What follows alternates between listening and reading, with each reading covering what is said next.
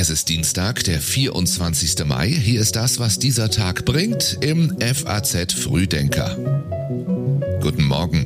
Heute geht es darum, am Rande des Ärztetages will Karl Lauterbach über Affenpocken reden. In Schleswig-Holstein wollen CDU und Grüne künftig das Land regieren und braucht Frankfurt bald einen neuen Oberbürgermeister. Gleich mehr dazu. Erst einmal die Meldungen dieser Nacht in Kürze. Der ukrainische Präsident Zelensky hat nach genau drei Monaten Krieg vom Westen moderne Raketenabwehrwaffen und Kampfflugzeuge gefordert. Viele Menschen wären nicht gestorben, wenn wir alle Waffen erhalten hätten, um die wir bitten, sagte Zelensky am Abend in einer Videobotschaft. Hertha BSC schafft den Verbleib der Fußball-Bundesliga.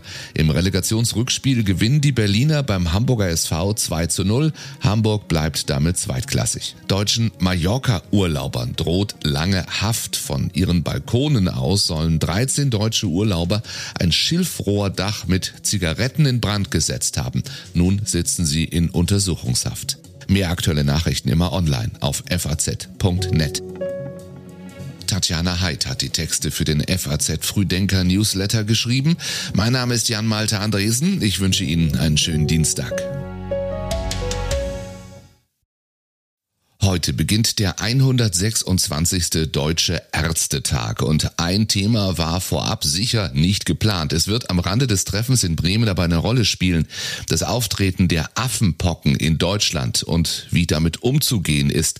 Schon gestern sagt Bundesgesundheitsminister Karl Lauterbach. Es ist eher damit zu rechnen, dass sich die Art und Weise, wie das Virus sich äh, verbreitet, geändert haben könnte, sodass wir jetzt schnell und hart reagieren müssen, um einen globalen Ausbruch wieder einzudämmen. Konkrete Empfehlungen etwa zu möglichen Quarantänemaßnahmen will Karl Lauterbach heute vorlegen.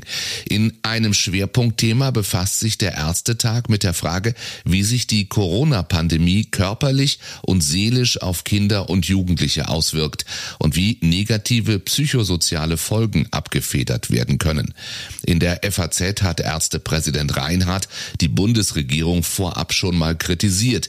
Ihre Corona-Politik sei nicht besser als die der Vorgängerregierung und er nennt die Kommunikation von Minister Lauterbach, Zitat, mitunter doch recht merkwürdig. Dafür gibt es gute Nachrichten vom Corona-Impfstoff. Er sei auch für Kleinkinder gut wirksam und verträglich, lassen Pfizer und BioNTech gestern wissen. Dies sei das Ergebnis einer umfangreichen Phase 2-3-Studie. Darin wurden Sicherheit, Immunogenität Qualität und Wirksamkeit an Kindern im Alter von sechs Monaten bis fünf Jahren untersucht. Am Ende seiner Asienreise trifft sich der amerikanische Präsident mit der sogenannten Quad-Gruppe. Der gehören die Regierungschefs von Japan, Indien, Australien und Amerika an. Und es geht um einen freien und offenen Indo-Pazifik-Raum, der schon mal einen neuen Wirtschaftspakt bekommt, angekündigt gestern von US-Präsident Joe Biden. The future of the 21st century economy is going to be largely written in Indo-Pacific, in our region. The Indo Pacific covers half the population of the world and more than 60% of the global GDP.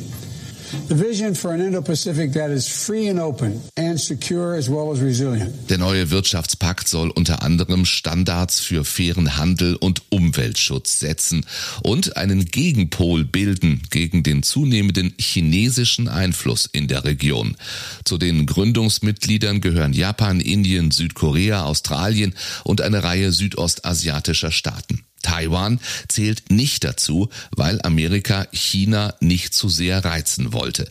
Dennoch hat Joe Biden gestern versichert, sollte Taiwan angegriffen werden, dann würden die USA das Land militärisch unterstützen. Are you willing to get involved militarily to defend Taiwan if it comes to that? Yes. You are. China reagierte empört darauf, niemand solle den unerschütterlichen Willen und die starken Fähigkeiten des chinesischen Volkes bei der Verteidigung der nationalen Souveränität und territorialen Integrität unterschätzen, sagte ein Sprecher des Außenministeriums. Regierung, wo die drei Parteien zwei Drittel der Unterstützung auch bekommen. Das zeigt eben auch, äh, dass die Menschen wirklich auch mit dem zufrieden sind, wie wir in diesem Land regiert haben. So klang Schleswig-Holsteins Ministerpräsident Daniel Günther nach der Wahl vor zwei Wochen, die er so deutlich gewonnen hatte, während einer seiner Koalitionspartner, die FDP, deutlich an Stimmen verloren hatte. Seit gestern ist klar, eben diese FDP wird nicht mehr Teil eines Bündnisses sein. Lange hat Daniel Günther gezögert, noch um eine Neuauflage des Jamaika-Bündnisses gekämpft und sich am Ende doch nur für einen Partner entscheiden müssen. Daniel Günther will künftig mit den Grünen regieren. Der FDP bleibt damit nur der Gang in die Opposition. Das von Günther favorisierte Jamaika-Bündnis scheiterte maßgeblich am grünen Widerstand. Groß sind die Ansprüche der Partei vor allem bei der Energiewende und den Klimazielen. Da dürften in den künftigen Gesprächen mit der CDU noch einige Hürden zu nehmen sein. Heute bereits wird sondiert, morgen könnten die Koalitionsverhandlungen bereits beginnen.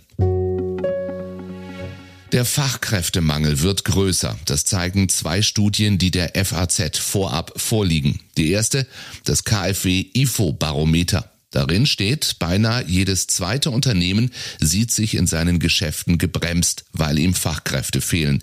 Im verarbeitenden Gewerbe hat die Belastung durch Fachkräftemangel sogar einen historischen Höchststand erreicht. Die andere Studie, der Fachkräftereport, den das nationale MINT-Forum eigentlich erst heute veröffentlicht. MINT-Berufe meint die Bereiche Mathematik, Informatik, Naturwissenschaften, Technik. Hier fehlten im vergangenen Monat 320.000 Facharbeiter, Spezialisten und Akademiker. Das ist der höchste Stand in einem Frühjahrsquartal seit Beginn der Berechnungen vor elf Jahren. Diese Knappheit trübt nicht nur die Geschäftsaussichten, auch politische Großprojekte wie die Energiewende oder die Digitalisierung der öffentlichen Verwaltung könnten dadurch gebremst werden. Der MINT-Fachkräftereport zeigt, die größten Lücken gibt es in den Energie-, Elektro- und IT-Berufen. Wie lange kann sich der Frankfurter Oberbürgermeister noch halten? Nach sexistischen Äußerungen von Peter Feldmann ist auch seine eigene Partei, die SPD, von ihm abgerückt. Aufgrund des Verhaltens des Oberbürgermeisters in den vergangenen Tagen fordert der SPD-Parteivorstand Frankfurt heute einstimmig den Oberbürgermeister auf, umgehend von seinem Amt zurückzutreten. Sagt der SPD-Vize in Frankfurt. Damit fordern nun Regierung und Opposition im Frankfurter Stadtparlament den sofortigen Rücktritt des Oberbürgermeisters.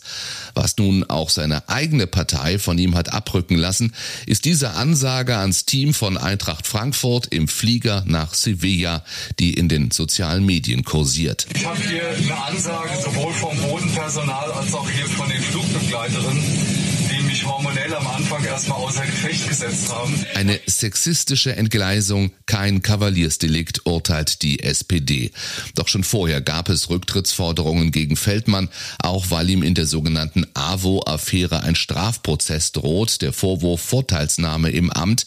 Seine inzwischen getrennt von ihm lebende Ehefrau soll als Leiterin einer Kindertagesstätte der Arbeiterwohlfahrt ein übertarifliches Gehalt bezogen und einen Dienstwagen gestellt bekommen haben.